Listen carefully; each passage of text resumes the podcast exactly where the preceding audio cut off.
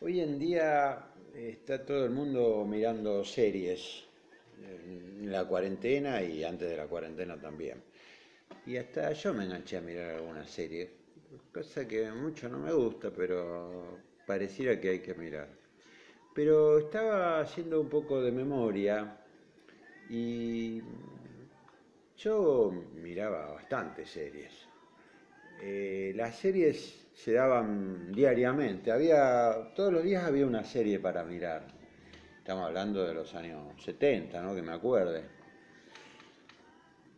Estaban primero, primero que nada estaban las series que eran, que eran medias cómicas, por ejemplo los, Tres Chiflados o El Gordo y el Flaco. Que esas, esas series, eh, o tiras, o no sé cómo se llamaban en ese momento, eh, eran viejas, eran del año 40, 50, pero las repetían y las repetían, parecía tipo casado con hijo, ¿no? Una cosa así que no tenían que poner y ponían eso. Yo alguna vez veía los tres chiflados, pero eh, las pasaban al mediodía, cuando venía al colegio, cuando, antes de ir al colegio. Pero no, no era lo que más me gustaba. Eh, de, las que eran así más para, reírse un poco, la que me acuerdo era la de El Superagente 86 con Maxwell Smart. Esa sí estaba buena y esa era más o menos contemporánea al resto de las otras series, ¿no? de las que yo miraba.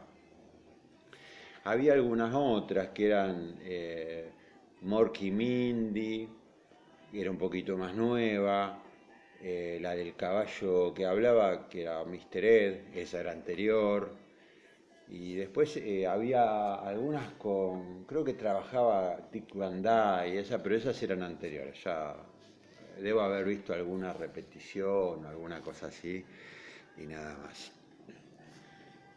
Pero después estaban las otras, las de los personajes que seguramente arrancaron en tiras de diarios o, de revistas y que después pasaron a, a, serie de televisión o, al cine mismo. Me acuerdo puntualmente de tres. Eh, Superman, eh, Batman y El Zorro. Superman la vi poco, como, como serie de televisión. No, me parece que en esa época no la pasaban tanto, pero mm, me acuerdo haberla visto, que, el chabón se, se, cambiaba eh, en una cabina telefónica, ¿no? No sé por qué en una cabina telefónica, pues era vidriada, pero no, eso no me acuerdo, porque se supone que se veía de afuera. Yo tengo la imagen de la, de la cabina telefónica de esas de ver en las películas o en las fotos de las de Inglaterra, esas que son cuadraditas eh, rojas con vidrio para todos lados, ¿no? Pero bueno, ahora el zorro y Batman, esas sí las miraba. El zorro estaba todos los días. Y Batman no me acuerdo, pero, pero la veía bastante. De Batman yo tenía el kit que me habían regalado. El kit de Batman era una era como una máscara, era como un casco, porque era la cabeza de Batman con el antifaz y las orejitas, eh, que se ponía como si fuera un casco directamente, de plástico. Era insoportable, fea, qué sé yo, pero bueno, era, lo que eh, venía en el kit, así que había que ponérsela. Si uno quería ser Batman, tenía los dos agujeritos ahí para mirar y nada más que eso. Después tenía el cinturón de Batman. El cinturón de Batman era importante porque él sacaba de ahí cualquier cosa. Eh, no sé dónde miércoles lo metía porque era la hebilla nada más. supongamos que escondía algo atrás en el cinturón. Pero en las películas, por ejemplo, en la serie, eh, de ahí del cinturón sacaba el, repelente para tiburones, por ejemplo, cuando se caía al mar, eh, o sacaba una soga que medía 40 eh, metros con un gancho de ellos que, se agarran de todos lados, entonces él y, y su compañero Robin podían escalar edificios muy altos. Y todo lo que a uno se le ocurriera, él lo sacaba de su cinturón. No sabíamos muy bien cómo hacíamos. Y después la capa, bueno, la capa creo que no venía en el, en el kit Batman, pero si venía igual era una boludez porque capas no teníamos problema porque agarrábamos sábanas, manteles o lo que fuera. Ahora, a mí particularmente me gustaba jugar al zorro. Eh, por lo siguiente. Eh, primero era fácil de, armar el kit porque, a ver, el zorro tenía una capa, ya recién contaba que armar una capa es una boludez, era un cacho de trapo, no, no, no distinguíamos el color, era lo mismo blanco, negro, todo porque era capa, puntualmente. ¿Qué más tenía el zorro? El zorro tenía una espada, o sea, cualquier palo que anduviera por ahí servía. Eh, creo que le habíamos puesto ese, eh, aro circular que lleva como protección de la mano la espada, que se lo hacíamos con cualquier cosa. Cortábamos un cacho de cartón, algo redondo y, lo poníamos ahí. Después, ¿qué más teníamos? El antifaz, también, un pedazo de trapo o lo que fuere, si, si estábamos con poco tiempo para para armar el kit, hasta servía una hoja de diario que nos la pegábamos atrás y le hacíamos los dos agujeritos. Sombrero, de algún lado sacábamos. Eh, siempre había un sombrero ahí de juguete dando vuelta por, ahí. Y eh, importante era tener el caballo. El caballo era eh, una escoba escoba, escobillón, iba a ser el caballo. Ahora, ¿qué tenía de particular eh, jugar a el zorro? Yo tenía atrás de mi casa, ahí en Ituzaingó, una casilla de madera de dos ambientes. Tenía una, recepción y, y, la parte del habitáculo grande, ¿no es cierto? Esa casilla Ahí vivía en, Mataderos, en mi casa anterior, mi tío Héctor la había puesto en la terraza y era su donde dormía y todo, y la tenía ahí arreglada.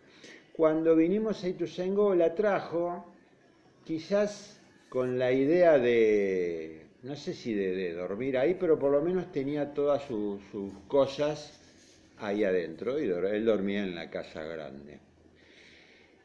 ¿Qué pasó? En, la, recepción, digamos, en esa parte de adelante, eh, había un placar en donde sí tenía guardadas todas sus cosas. Y el resto, la habitación grande que estaba a un costado, eh, empezó a ser cuartito. Nosotros le decíamos el cuartito. Y empezamos a guardar eh, de todo. Lo primero que teníamos ahí atrás era una, como una estantería de madera muy muy grande que se suponía que era para ordenar. ¿no? Eh, y entonces uno podía poner eh, eh, cajoncitos con, clavos, tornillos cosas que, uno tuviese que, tener acomodadas, guardadas, herramientas. Pero entró a, acumularse cosas y, terminó siendo un cachivache eso. Guardamos las bicicletas, todo. Pero era, era complicado entrar ahí adentro, o sea, había que pasar todo por arriba. Eh, yo pasaba, de hecho, todo por arriba. Había diarios, había revistas, y había cosas que uno no tenía la menor idea de, de que había. Por suerte no había muchos bichos, ese era el mayor problema, no, no era un nido de ratas. Cada tanto igual por la duda tirábamos un poco de, de raticida. Pero lo que tenía de particular, y lo traigo al, tema de las series, es que esa habitación, como toda habitación, tenía una ventana. Una ventana que se cerraba con 12 postigones, serían de madera, que cerraban del lado de afuera. Ese era el tema. Era entrar disfrazado del zorro por la puerta, ¿no es cierto? Subir por arriba de toda la, porquería que había en el cuartito y llegar a la ventana. Cuando llegaba a la ventana, ¿qué hacía el zorro? El zorro se tiraba desde una ventana y caía siempre arriba de su caballo. Era el blanco que se llamaba fantasma o el negro que se llamaba tornado.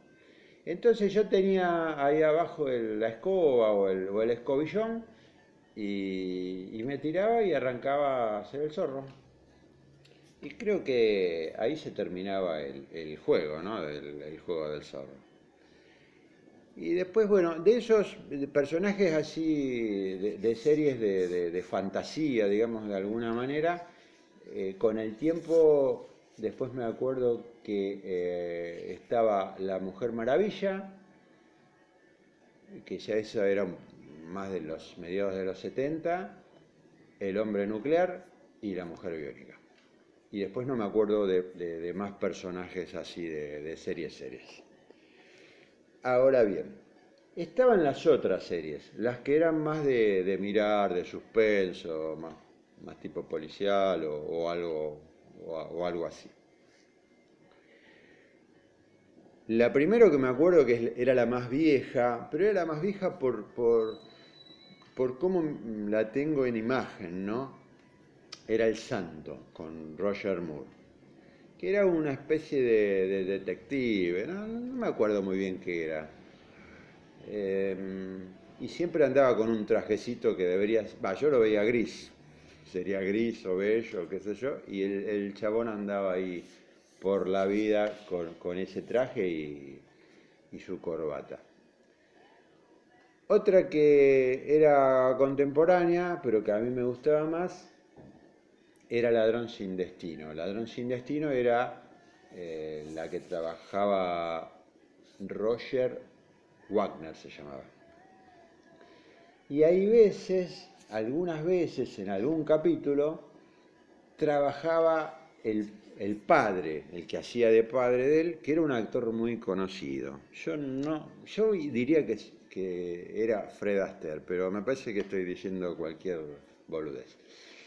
Entonces, bueno, Ladrón sin destino era un ladrón que eh, trabajaba para algún gobierno o algo, eh, eh, para hacer alguna misión especial o para afanarse algo que necesitaban y si no cumplía lo metían preso. Y cuando se le complicaba mucho, lo llamaba el padre. Y el padre a veces lo ayudaba. Pero no me puedo acordar el, nombre del personaje este del padre.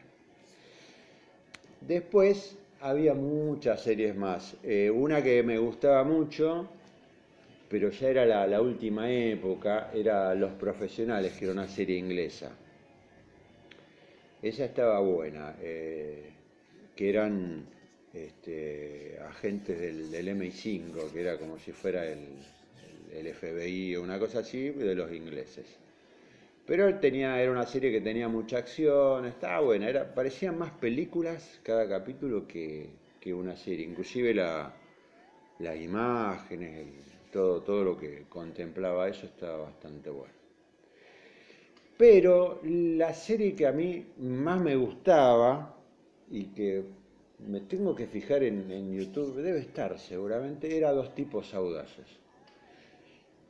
Dos tipos audaces era, trabajaba Roger Moore, ya más grande, ya ahí debería ser un tipo de, yo creo que más de 40 años, y Tony Curtis, que era un norteamericano, tipo simpático, entrador me hacía acordar un poco a, la versión viva de, Isidro Cañones. Era un playboy.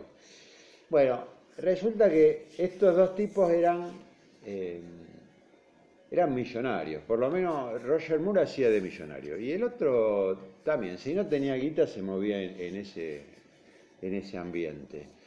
Y cada tanto se metían en quilombos o a resolver quilombos pero siempre andaban en yate, en Monte Carlo, andaban con mina, eran, qué sé yo, era, un derroche de, cosas varias esa serie. Pero a mí me encantaba, era, era entretenida, tenía cosas medias graciosas y lo bueno era todo lo, lo, que rodeaba a ellos, ¿no? Todo, todas las cosas que mostraban que, eh, que era, yo tendría, era adolescente o, estaba arrancando la adolescencia y eran todas esas cosas que, que a uno lo encandilaban, ¿no? Un día me dice mi amigo Fabi, yo que vos, que a vos te gusta tanto esa, esa serie, yo les mando una carta. ¿Y para qué le digo? Y mandar una carta, decirle que, que vos sos fan eh, de, la serie y que querés este, trabajar en algún programa o, que te tengan en cuenta para, para algo, comentario o hacer este, ser el, corresponsal en Argentina, qué sé yo. Pero mandalo. ¿Te parece? Le digo. Sí, sí, dale, dale. Medio manija. Bueno. Me fui a mi casa, me fui a dormir y al otro día me levanté temprano, me fui al colegio. Cuando volví del colegio, le había pedido algo de plata a mi tía, a mi tía Lidia, y me fui hasta la librería. Y compré un sobre vía aérea, que eran esos que venían con, eran como de un papel manteca, livianito, y, con todas las banderitas en el borde, de color. Y me compré dos o tres hojas porque las vendían sueltas de, de cartas, también vía aérea, todo livianito. Entonces me lo puse adentro del bolsillo y fui a mi casa. Terminé de almorzar todo y me puse a hacer la carta. Y le puse a la producción de, dos tipos audaces que mi nombre era Rick y les conté un poco quién eran, que los veía siempre, que me gustaba mucho la serie y que tenía cosas para aportar, ideas para hacer nuevos capítulos eh, también que si necesitaban algún corresponsal o alguien para que les contara historias desde acá o, qué opinaban los otros fans de acá de Argentina, que me tuvieran en cuenta, o si algún momento eh, venían a filmar para acá, para Sudamérica, eh, porque yo sé que muchas veces ellos mencionaban Punta del Este. Digo, bueno, algún día tienen que venir a Punta del Este. Punta del Este y Tusengo estamos ahí al toque, estamos cerca. ¿Y quién te dice que no me llamen y necesiten alguien que hable castellano posta y, voy yo? Porque total, el acento del argentino y el, el del uruguayo más o menos estamos ahí. Entonces agarré, puse todos mis datos, todo. Y lo que me había dicho Fabi, porque yo no sabía dónde tenía que mandar la carta, que eh, la llevar al canal. Canal 11. Bueno, cerré la carta, la convencí a mi hermana Ana que me la tenía que llevar. Me costó como una semana convencerla. Pero bueno, tanto le hinché las pelotas que un día la agarró, se la puso en su bolso y me prometió que en cuanto tuviese que ir para el centro iba a ir al Canal 11 a llevar mi carta. Bueno, ahí terminó esa parte de la historia. Después yo pensaba, y primero, ¿la habrá llevado a Ana?